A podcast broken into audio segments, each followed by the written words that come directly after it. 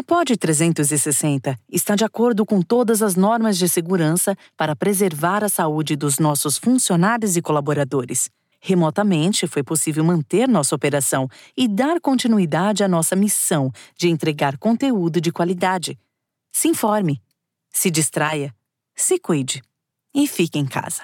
Como empreender do zero usando a criatividade? Esse é um cenário que muita gente está se apropriando agora e está percebendo que vai ter que colocar em prática, gente, pós-pandemia. Esse é o Desobediência Produtiva que chega em mais um episódio para tentar ajudar você que quer ser empreendedor, que quer se arriscar num outro negócio e para te dar uma luz e tentar te ajudar nesse momento tão difícil que vive não só o brasileiro, mas também a população do, do país, do país, não só do país, do mundo todo, né? Esse coronavírus pegou muita gente de surpresa, tem gente quebrando. E aí a nossa ideia é gerar valor, trazendo informação de qualidade para você que está nos ouvindo aqui no Desobediência Produtiva. Então eu já vou te pedir de cara para que você vá lá no nosso Instagram, arroba Desobediência Produtiva, siga a gente, dê sua curtida e mais. Eu vou entrevistar um cara super bacana aqui, daqui a pouco eu anuncio quem é, e ele vai gerar um valor interessante para vocês. Vai de repente dar a luz que você precisava ter para você colocar de pé o seu próprio negócio, tá? E eu preciso que você, se curtiu o episódio, compartilhe com quem você acha que precisa ouvir essas ideias, ter esses gatilhos, porque nossa ideia aqui no Desobediência Produtiva é gerar provocações e contribuir de uma maneira bacana com você, te trazendo informação útil que você pode praticar, colocar em prática o quanto antes. Vamos lá.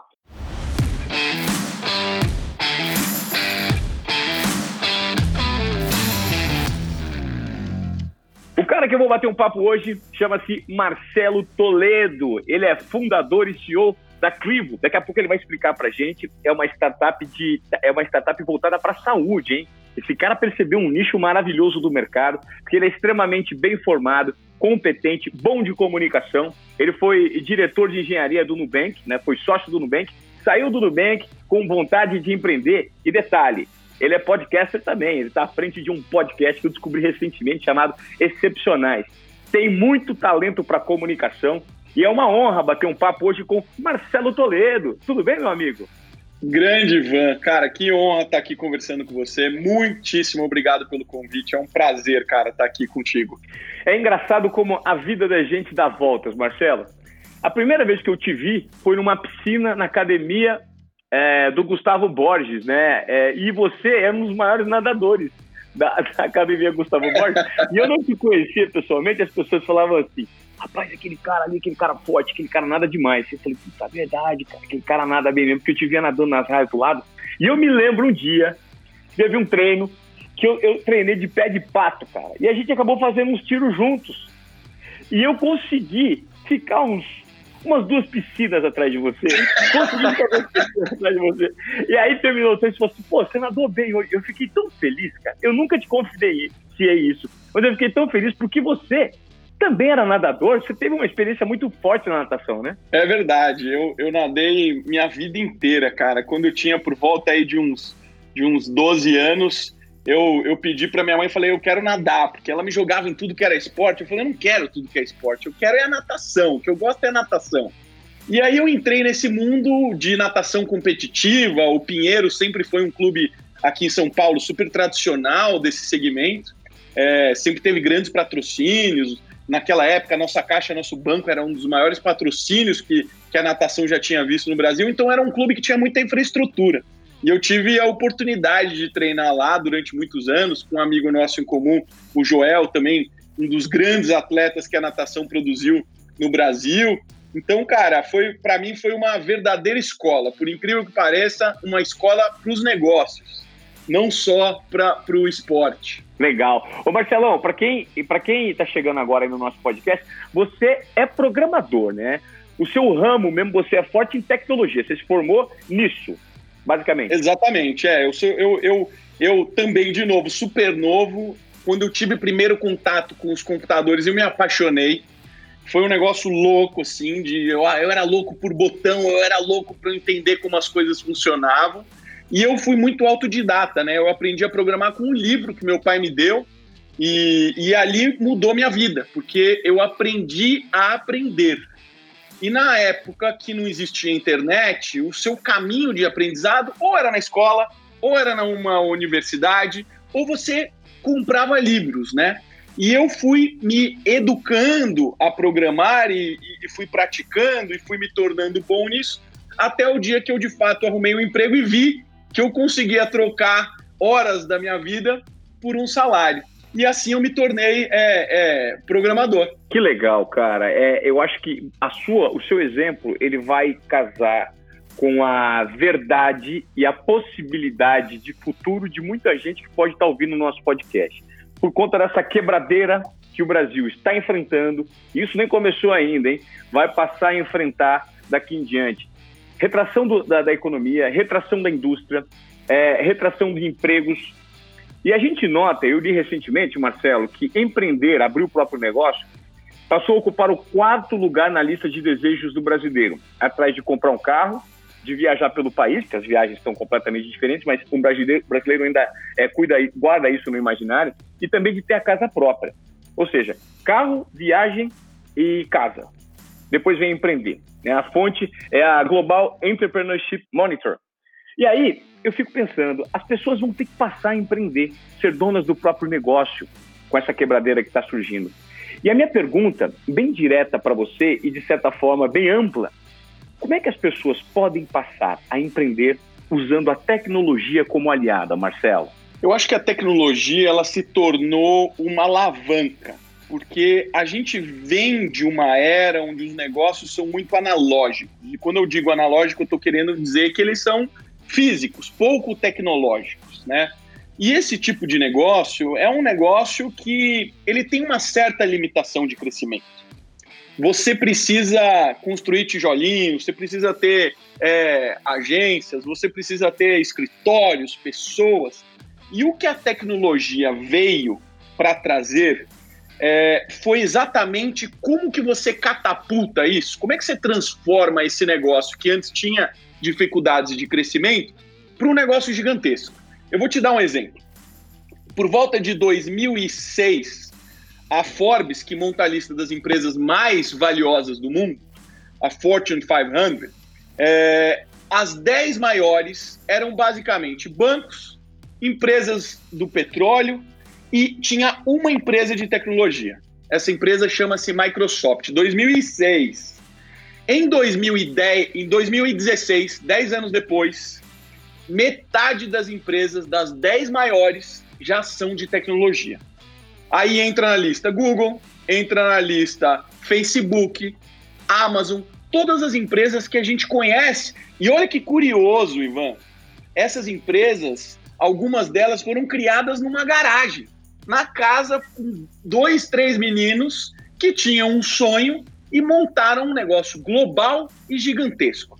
Então a tecnologia, ela é legal porque ela te dá visibilidade. Hoje, para você colocar um anúncio e impactar centenas de pessoas, não é caro e não é difícil de fazer. Então, isso te dá muita possibilidade de você testar novos negócios. Imagina que hoje eu quero. Imagina que você quer falar assim, pô, Toledo, eu tava querendo é, abrir uma loja, vou botar num, num, num shopping. Cara, quanto custa abrir uma loja num shopping? Quanto de investimento? Quanto vai, é, quanto o contrato vai te obrigar a ficar? É um ano, dois anos? É muito arriscado. Hoje você pode simplesmente abrir uma loja virtual, colocar alguns anúncios na internet e testar e ver se as pessoas gostam. Ver se é o que a palavra que a gente chama, ver se tem tração. Tração é, será que pega? Será que esse negócio tem chance, oportunidade de dar certo? Então essa que eu acho que é a beleza da tecnologia. Ela é uma alavanca. Perfeito, ela é interessante porque ela é uma alavanca, ela pode te dar visibilidade que o offline que a gente fala não dá, né? Agora, qual que é o requisito mínimo que as pessoas precisam ter de tecnologia, na sua visão, para começar a montar um produtinho digital ou um produto físico que você disponibiliza via e-commerce? Quais são os primeiros passos? Eu, o que eu tenho mais visto, Ivan, assim, eu acho que tem alguns cenários de construção de empresas, né? Mundo ideal que eu sempre falo é, se possível, arrume um sócio que conheça de tecnologia. Porque o universo de tecnologia, ele é muito complexo, ele ainda é novo. Então ele está o tempo inteiro mudando. Eu mesmo, para correr atrás de todas essas inovações, eu preciso estudar todos os dias, Ivan. Eu, eu estudo todos os dias. É livro, é curso online, porque eu preciso aprender. Então, se você puder, arrume um sócio que entenda desse assunto. Se você não tiver essa oportunidade, é, você pode buscar essas empresas, essas agências, essas incubadoras que vão criar protótipos do produto que você imagina para você tentar monetizar. Então você chama uma fábrica de software, você apresenta para eles o projeto e ele vai construir, vai te orientar qual é a melhor maneira de você fazer isso. E aí, obviamente, quando você estiver crescendo, o produto se mostrou promissor, aí você começa a internalizar isso para dentro de casa. É, a gente estava conversando aqui no offline um pouco antes sobre core business, né? O que, que é core é. business? É a sua função principal. O que, que é mais importante no seu negócio? É tecnologia? É saúde, como é o meu negócio? Se a resposta for é tecnologia, você tem que ter essa expertise entre os sócios, porque senão você fica dependente, né? E a última coisa que você quer no negócio é ter dependência externa. Você não quer ninguém falando para você, olha, custava 10 mil, mas agora que você está apertado, vai custar 30. Poxa, aí me quebra. Então você não vai querer ter isso. Então, essas são as duas formas mais comuns. Ou você arruma um sócio, ou você pega alguém para terceirizar para você e você testar o modelo de negócio. Super interessante, Marcelo. E hoje, é, vale lembrar, e eu acho importante a gente frisar aqui, que existe uma possibilidade muito grande de você que está nos ouvindo de aprender algo. Porque a internet disponibiliza, a internet é uma fonte inesgotável de conhecimento. Basta você entender, primeiro, fazer um mapeamento interno, entender qual é a sua paixão. De repente você está trabalhando em algo que vai deixar de existir no pós-pandemia. E esse algo, necessariamente, é algo que de repente você não gosta, tá? Isso é alguma coisa.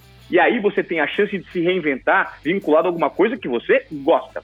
Agora, de repente, você trabalha em algo que você gosta e esse algo vai quebrar. E você precisa descobrir uma outra paixão para você reaprender, ou seja, desaprende o que você sabe e reaprenda uma nova função vinculada a um propósito. Muita gente fala de propósito hoje em dia.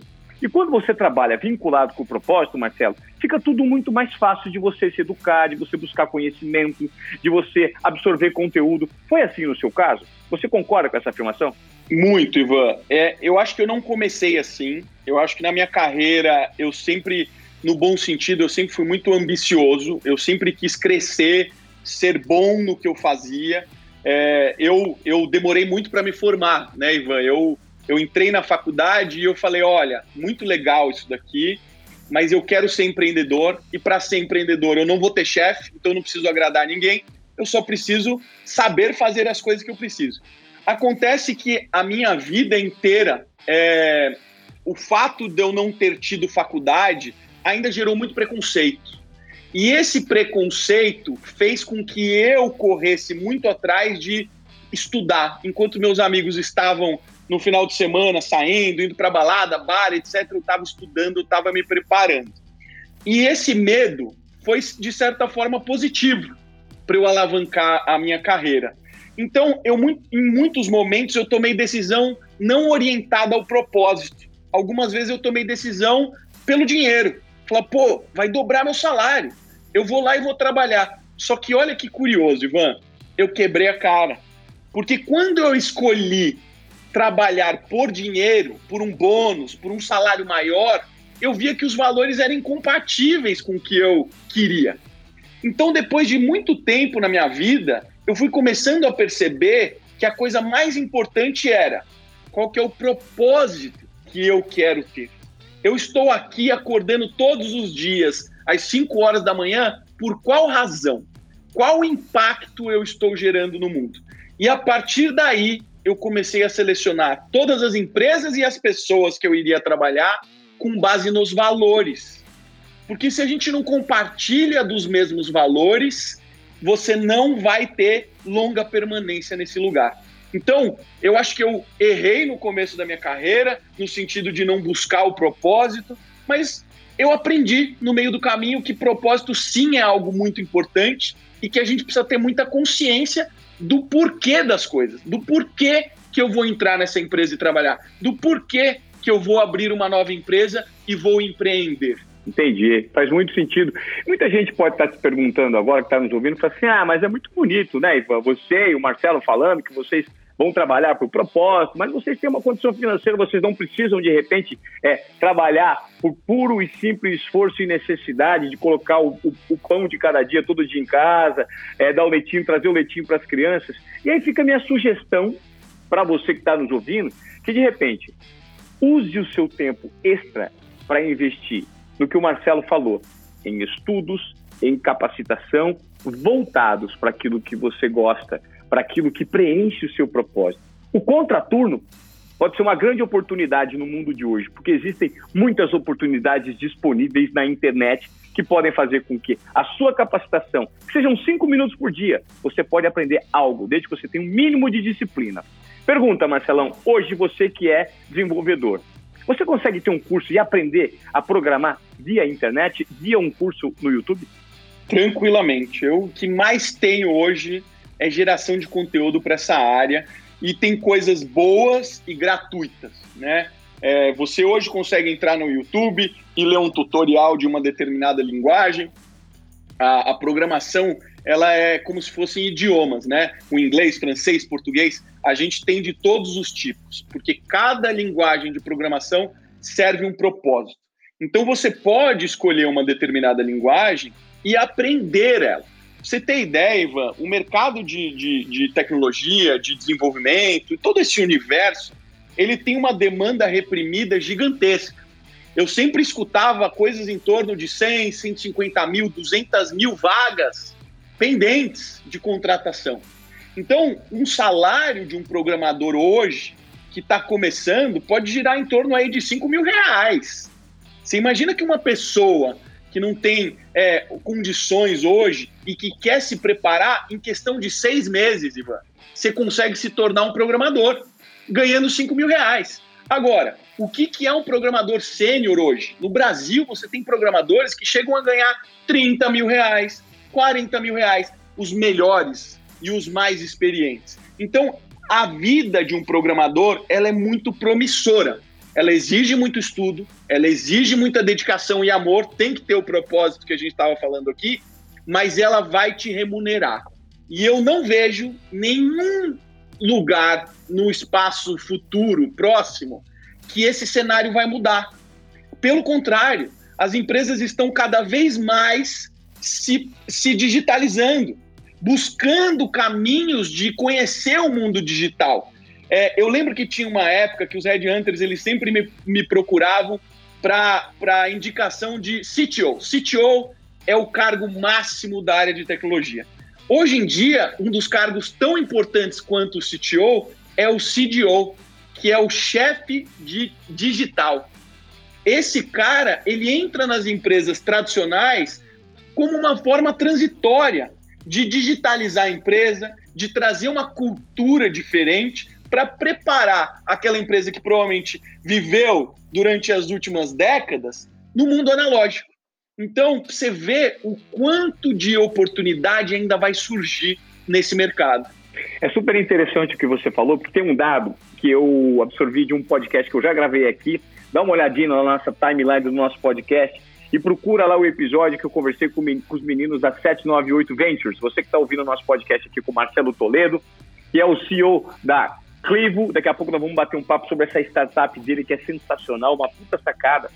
Um dado que esses meninos trouxeram, os meninos da 798 Ventures, que tem uma visão muito interessante do mercado chinês, estudaram lá, se formaram lá e montaram um venture capital.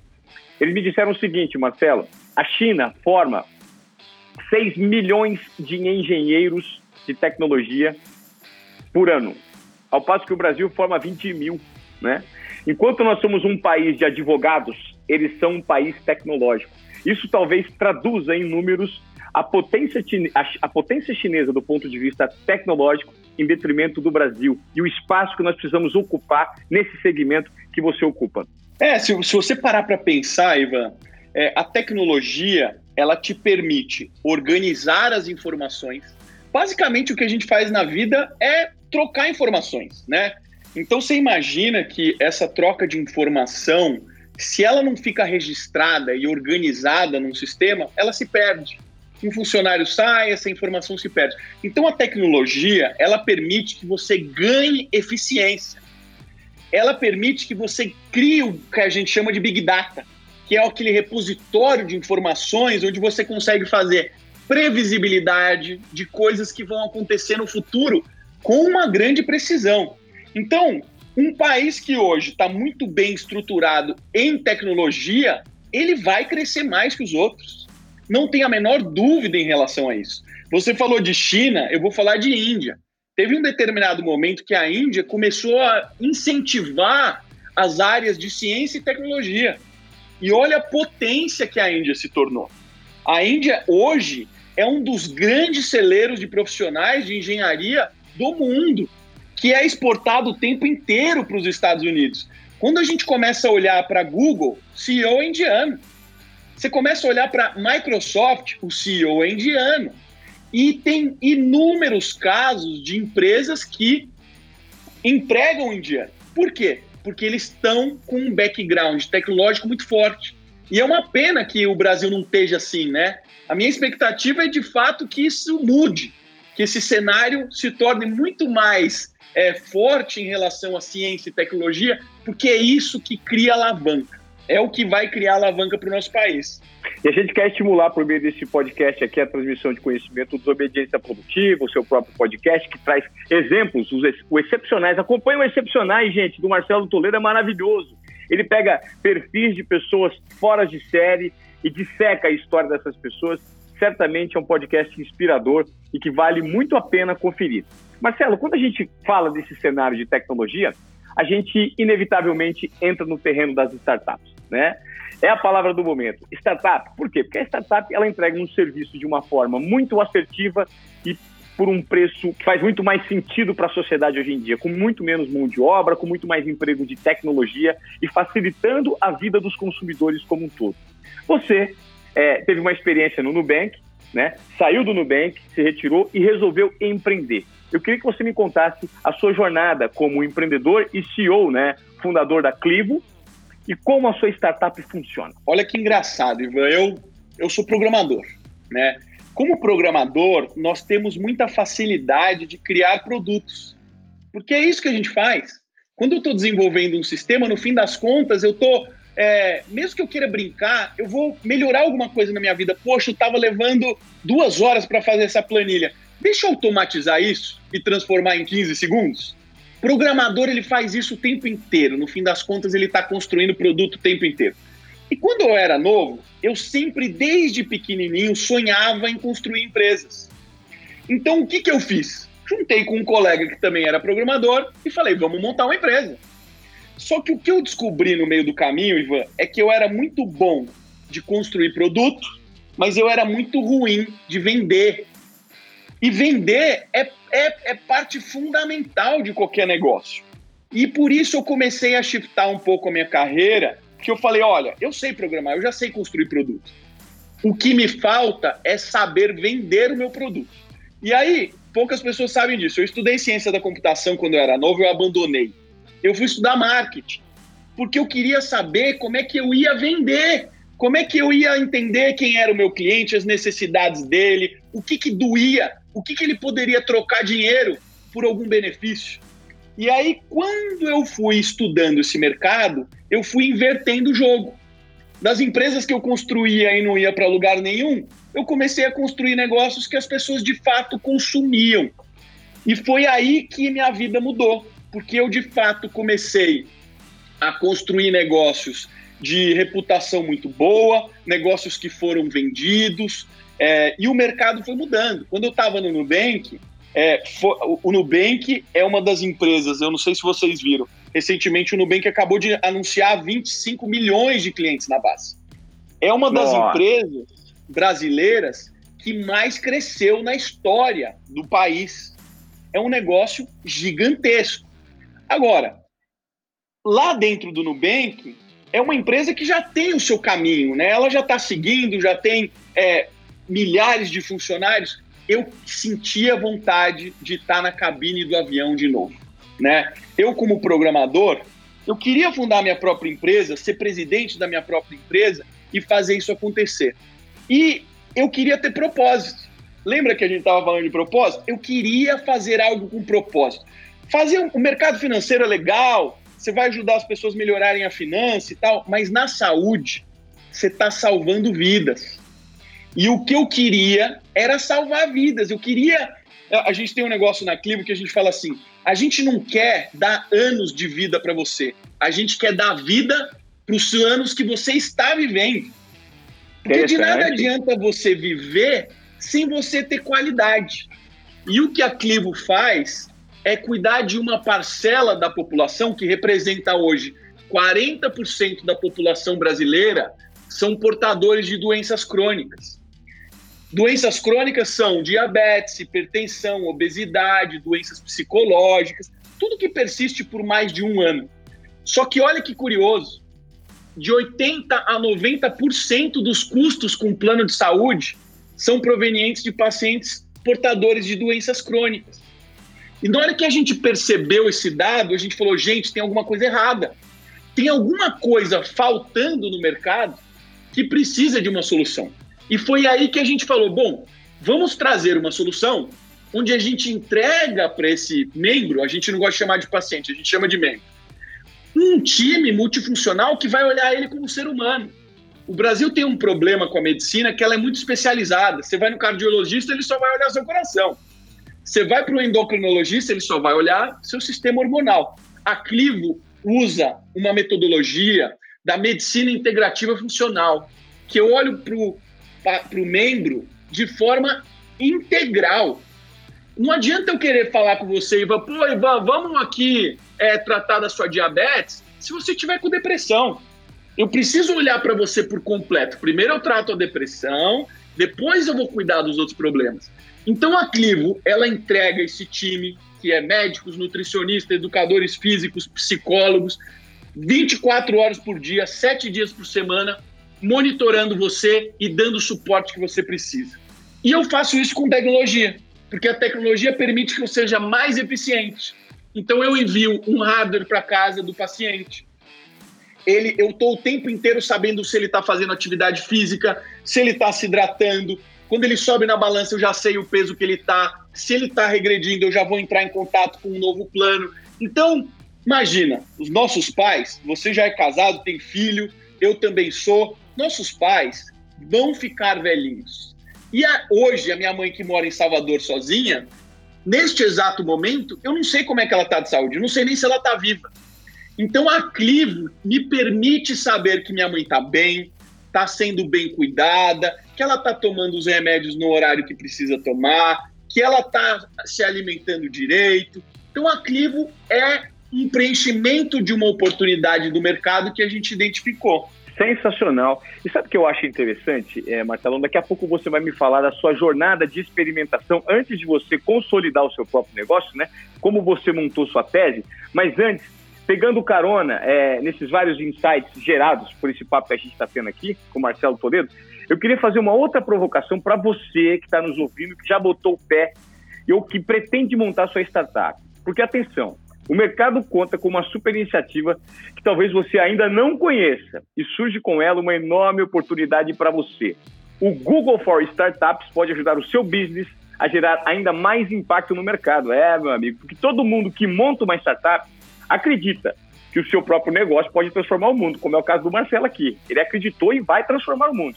E é exatamente aí que mora o segredo. Porque o Google for Startups, ele disponibiliza para você acesso a mentoria, workshops, conteúdos online com super especialistas através de programas de aceleração para o seu negócio engrenar de vez, cara.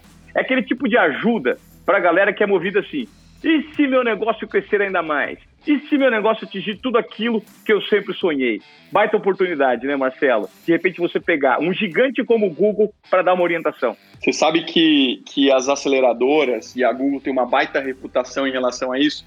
Inclusive, eu tive a oportunidade de fazer um curso no Google, sou certificado no Google Leaders Lab, que é um laboratório para líderes, empreendedores, que tem total relação com o Google for Startups que basicamente é você não consegue saber tudo de tudo, Ivan. Você vai montar um negócio, são tantas competências. Você precisa saber de vendas, você precisa saber de marketing, você precisa saber do financeiro, você precisa saber de contabilidade. É muito conhecimento, não dá para saber tudo. Então, por isso que eu falo, arruma um sócio, porque você já começa a dividir algumas competências. Foi o que eu fiz. Meu sócio olha para fora de casa, mais vendas, relacionamento, eu olho mais para dentro de casa, produto, tecnologia. E o resto? Se você não tem capacidade de trazer gente, de contratar gente, uma aceleradora é uma baita oportunidade, porque ela junta muitas competências que você precisaria ter de conhecimento e ela te dá aquele empurrão inicial. O que é fundamental para qualquer negócio que está começando. Aquela ajudinha, sabe? Aquele empurrãozinho. Sim, é, e é exatamente isso que o Google for Startups vai fazer para você. Então, é, isso acaba sendo fundamental nesse meio cheio de informação, né, Marcelo? Porque você filtrar tudo e colocar em prática acaba sendo um pouco, um pouco complexo. A startup, que em tese era para ser simples, ela fica complexa e é muito importante você tatear o mercado para entender como você vai colocar o seu negócio de pé. No seu caso, como foi? Eu já tive muitas oportunidades de fa é, fazer errado. E isso é muito bom porque você aprende o que não fazer, né? E neste momento, uma das coisas que eu, que eu quis fazer, eu falei, olha, é, os Estados Unidos, ele normalmente está uns dois anos na nossa frente. Então é como se a gente tivesse a oportunidade de prever o futuro. O mercado lá é muito maior, tem suas particularidades, mas se você observa hoje, Estados Unidos e China, negócios que estão dando certo, e ainda não existem no Brasil, é uma excelente oportunidade de você trazer para cá. E eu fiz exatamente isso, Ivan. Eu não queria criar um negócio que não tinha lastro. Quando eu falo lastro, que não tivesse referência de que deu certo em algum lugar do mundo. O negócio que eu estou fazendo, ele tem suas particularidades brasileiras, mas eu não inventei isso do zero.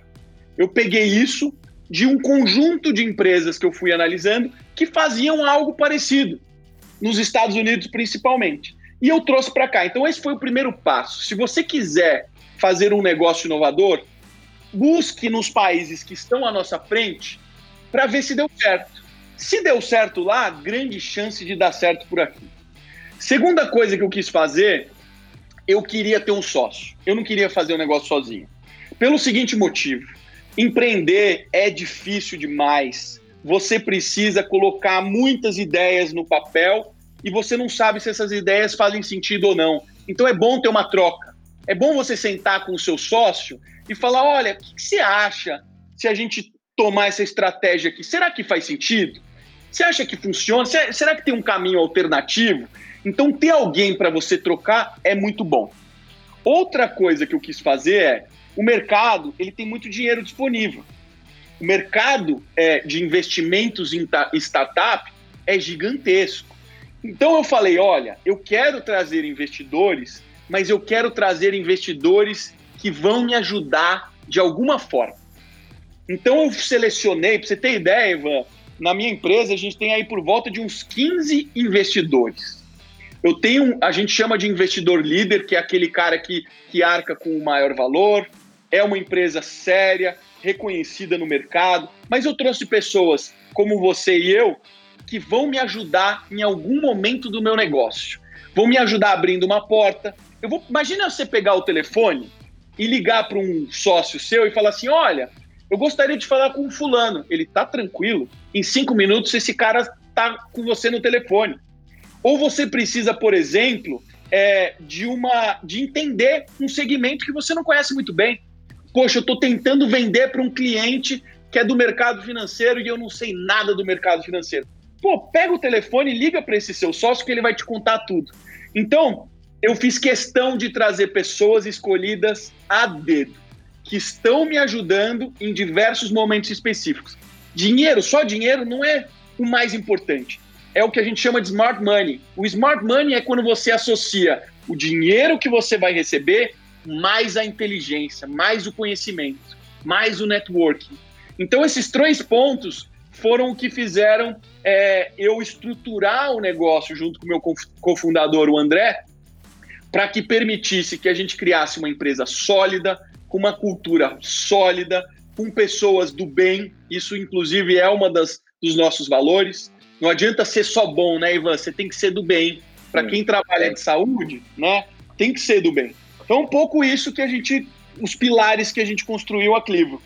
Agora me conta como é que está andando a empresa, Marcelão. Por exemplo, eu quero ser cliente da Clivo, como eu faço? Hoje a Clivo é uma empresa que a gente ajuda planos de saúde de grandes empresas a reduzirem basicamente o custo com o plano de saúde. Normalmente esse é o grande motivador deles. E essas empresas, principalmente indústrias, têm muitos funcionários, né, Ivan? Um dos nossos clientes é um dos maiores empregadores do Brasil e eles têm é, é, mais de 100 mil funcionários, né? Mais de 100 ah, mil pessoas na carteira deles. É um, é um business B2B, né? B2B, exatamente. Então, B2B. hoje, quem quer usar a Clivo tem que é, passar por uma empresa, tem que estar numa empresa. Legal, interessante. E como é que você está no mercado hoje, Marcelão? Qual foi o seu crescimento? Quanto você captou? Como o seu negócio cresceu? Qual que é a sua expectativa de monetização daqui em frente? De, vai abrir outras rodadas de captação de investimento? Qual que, o que, que você vislumbra de futuro? Ivan, quando você começa uma empresa, é, você tem algumas opções, né? Você pode fazer como eu fiz, que é entrar no mercado de investimentos de risco. É, e você pode fazer ela orgânica, ou seja, eu não quero é, trazer um sócio agora, eu vou construir com o meu próprio dinheiro e o próprio fluxo de caixa, o dinheiro que entrar na empresa, eu vou reinvestir. E aí eu vou fazer minha empresa crescer.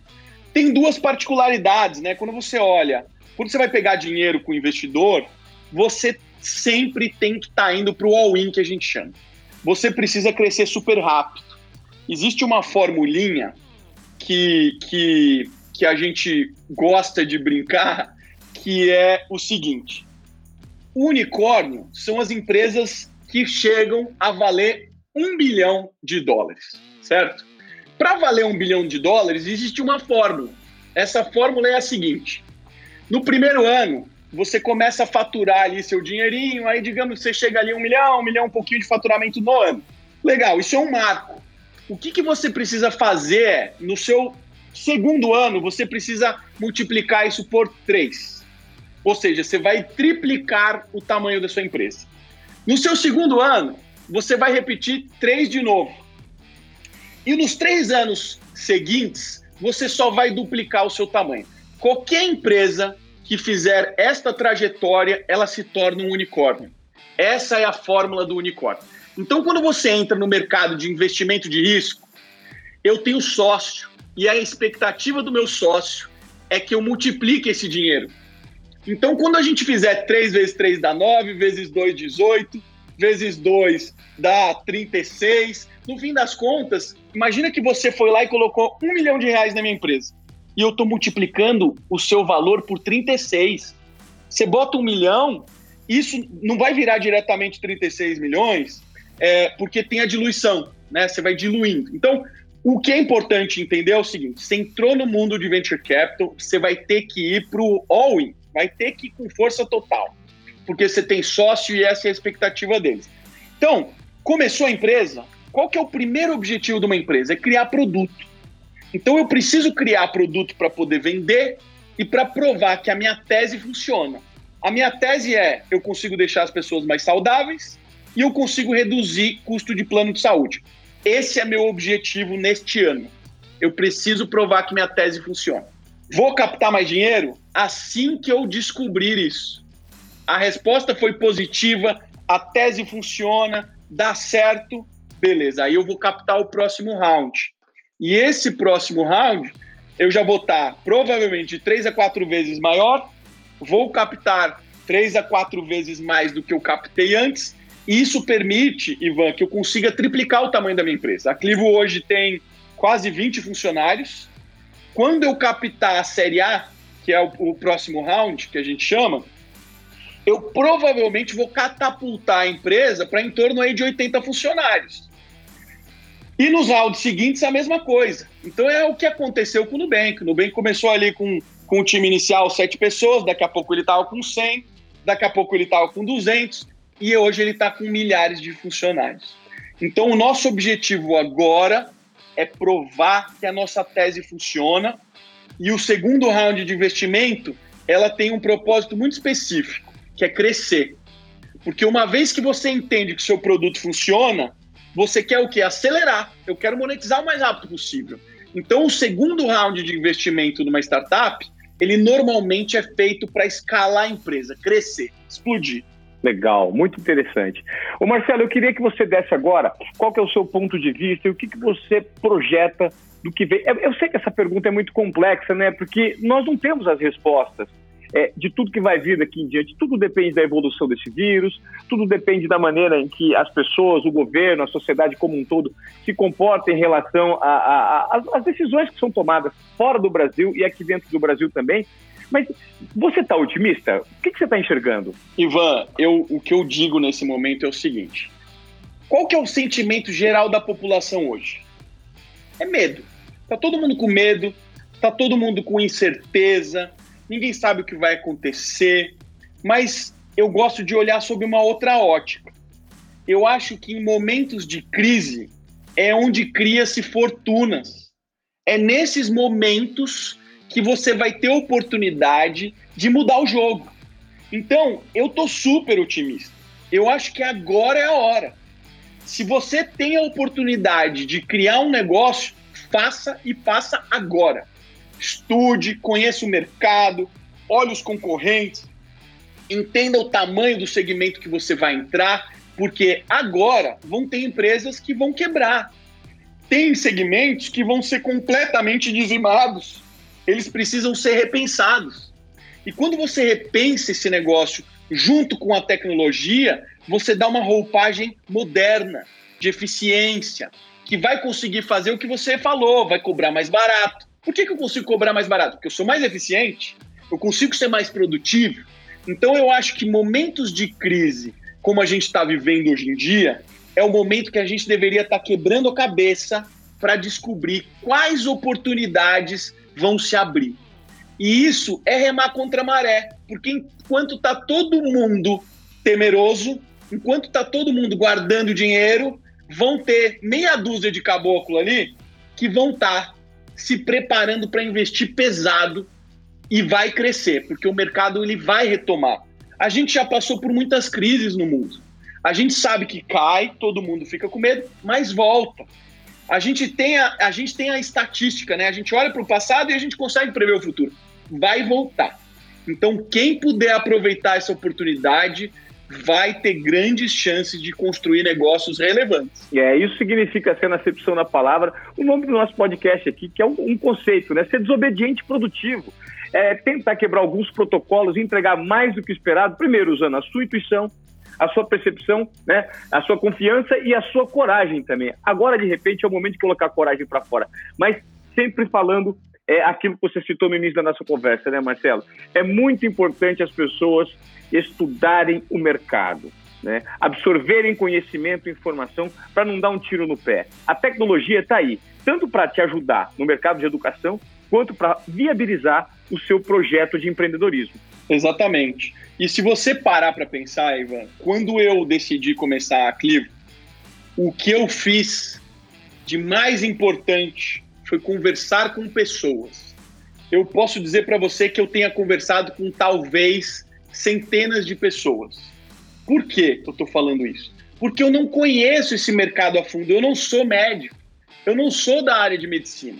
Então, como é que eu entro num mercado que eu completamente desconheço e vou criar um negócio? Então, assim, seria muito ingênuo da minha parte começar sem base intelectual, sem conhecimento. Então, o que, que eu fui fazer? Eu fui conversar com um monte de médicos. Depois eu fui conversar com um monte de empresas. Depois eu fui conversar com os enfermeiros que trabalhavam em empresas parecidas com a minha. Ivan, quando você começa a conversar com essas pessoas, você aprende tanto, tanto. É uma escola, é uma universidade, você sai dali com um MBA e você conhece mais. Eu vou te dizer uma coisa eu contratei muita gente nesse, nesse meio do caminho, né? E hoje eu conheço tantos meus concorrentes que às vezes, quando eu vou entrevistar uma nova pessoa, eu conheço mais da empresa que ele trabalha do que ele próprio. Porque eu conversei com tantas pessoas de áreas distintas dessas empresas que eu conheço o negócio muito bem. Então, empreender é legal, é divertido, dá aquele friozinho na barriga, é emocionante. Mas a gente não pode ter só motivação. Precisa ter método. Você precisa fazer as coisas um passo de cada vez e fazer com consciência. Eu não posso entrar num mercado que eu não conheço, então eu vou lá e vou me preparar, né? E como é que você se prepara? Chamando as pessoas para conversar. É café. E eu, quando trouxe gente para o meu time, eu entrevistei legitimamente para trazer a pessoa para trabalhar comigo. Acontece que eu entrevistei 30 pessoas de cada posição e eu aprendi muito sobre o assunto. E essas pessoas Sim. trabalham comigo hoje. Então, é, não queira só a motivação, a energia. Se prepare, tem um método para fazer o seu negócio dar certo.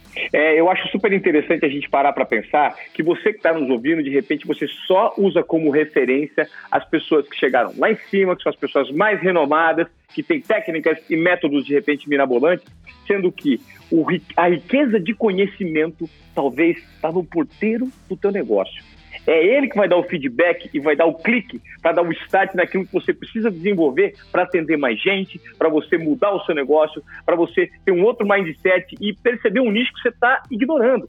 Então é super interessante quando você fala sobre o conhecimento absorvido no contato pessoal com as pessoas. Não precisa aí no caso, você vai ter que estudar, você vai ter que fazer um benchmark, é, um benchmark que é olhar o mercado e fazer o que e observar o que funciona e o que não, não funciona, mas também é muito importante, Marcelo, valorizar o ponto de vista humano, né? Conversar com pessoas, porque o limite do conhecimento ele está nessa fronteira ali. De repente tem uma vírgula que você pode mudar no seu negócio e pode fazer com que tudo passe a dar certo. Eu acho que esse é, é um passo fundamental que você deu, um gatilho importante em quem quer empreender, né?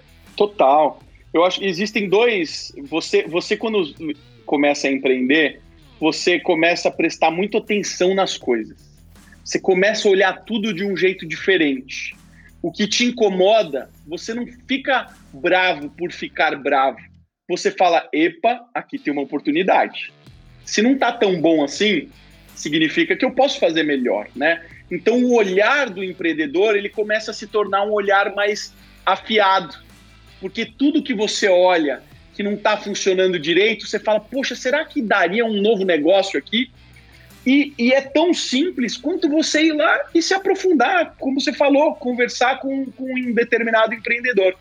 E existe dois tipos de pesquisa básica que a gente faz nesse mercado, né, Ivan? É, o papo é uma delas que eu falei, mas quando você começa a construir seu produto e você quer ver se ele funciona muito bem, existem duas, dois tipos de pesquisa.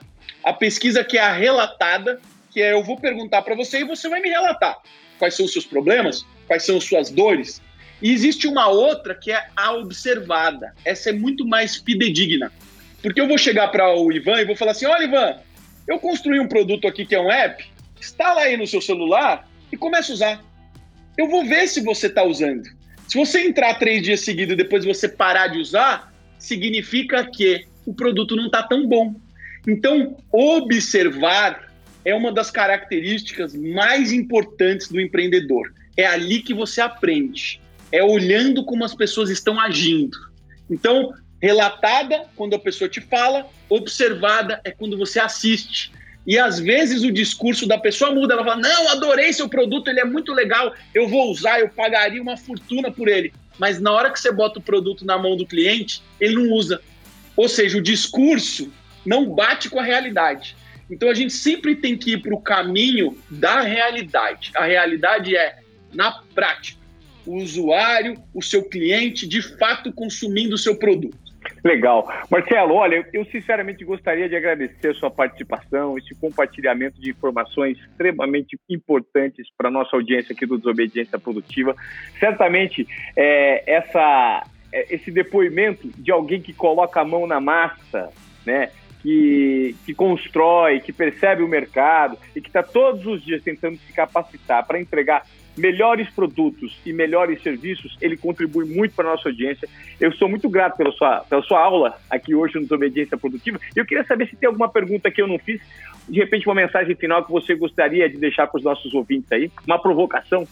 Ô Ivan, eu, o que mudou a minha vida foi é, estudar, né? Eu, eu sempre bato nessa tecla porque eu estou aqui hoje, onde eu estou, porque eu me esforcei para estudar. É, você conhece a minha mulher, a Renata, ela está fazendo um programa social para incluir pessoas no mercado de trabalho e a gente estava conversando aqui agora há pouco. Ela falou assim: o que, que você acha que a gente está fazendo com esse programa social? Eu falei: oportunidade. Você está dando oportunidade para as pessoas. Então, a oportunidade ela vai bater na sua porta. Só que não adianta a oportunidade bater na sua porta, seja um negócio, seja um emprego, seja uma sociedade, se você não tiver preparado. Quando as oportunidades bateram na minha porta, eu estava preparado, Ivan. E isso fez toda a diferença na minha vida, porque eu continuamente comia os livros, ficava dias e dias programando aqui na frente do computador, enquanto muitos dos meus amigos estavam tomando cerveja num bar ou numa balada. Nada contra quem quer fazer isso. A minha fórmula do sucesso, para mim, foi aprender, e eu faço isso até hoje. Então, se eu pudesse dar um conselho para nossa audiência, aprenda a aprender e crie uma rotina de estudo diário. Eu tenho certeza que isso vai impactar a sua vida de uma maneira impressionante, assim como impactou a minha. Perfeito, cara. Eu acho que é uma ótima inspiração e uma provocação para quem está nos ouvindo, né? E que de repente quer que as coisas aconteçam, mas não tem o mínimo, né? Não constrói aquele alicerce para que tudo passe a se desenvolver com base no conhecimento. É muito legal o que você falou. Então é isso, Marcelão. Satisfação enorme ter você no Desobediência Produtiva. E você que curtiu o papo, faz o seguinte, cara. Vai lá, arroba Desobediência Produtiva no Instagram, se filie ao Close Friends e mande esse episódio para mais pessoas ouvirem, porque o Marcelo Toledo deu uma aula de empreendedorismo, que é o cara que coloca a mão na massa e faz a diferença. E detalhe, Ouçam o podcast Excepcionais. Eu ouvi, achei maravilhoso, como o próprio nome diz, um podcast excepcional. Prazer ouvir você, Marcelo. Ivan, obrigado, sou fãzaço seu desde a época da natação, admiro muito você, adorei que você me convidou para vir para cá. Cara, é, eu fico te observando em cada pergunta, em cada palavra, em cada entonação. Você é um professor de comunicação. Obrigado por estar fazendo esse trabalho. Eu adorei, de verdade. Obrigado mesmo. Fico lisonjeado. Até o próximo Desobediência Produtiva, pessoal. Obrigado, Marcelo. Valeu!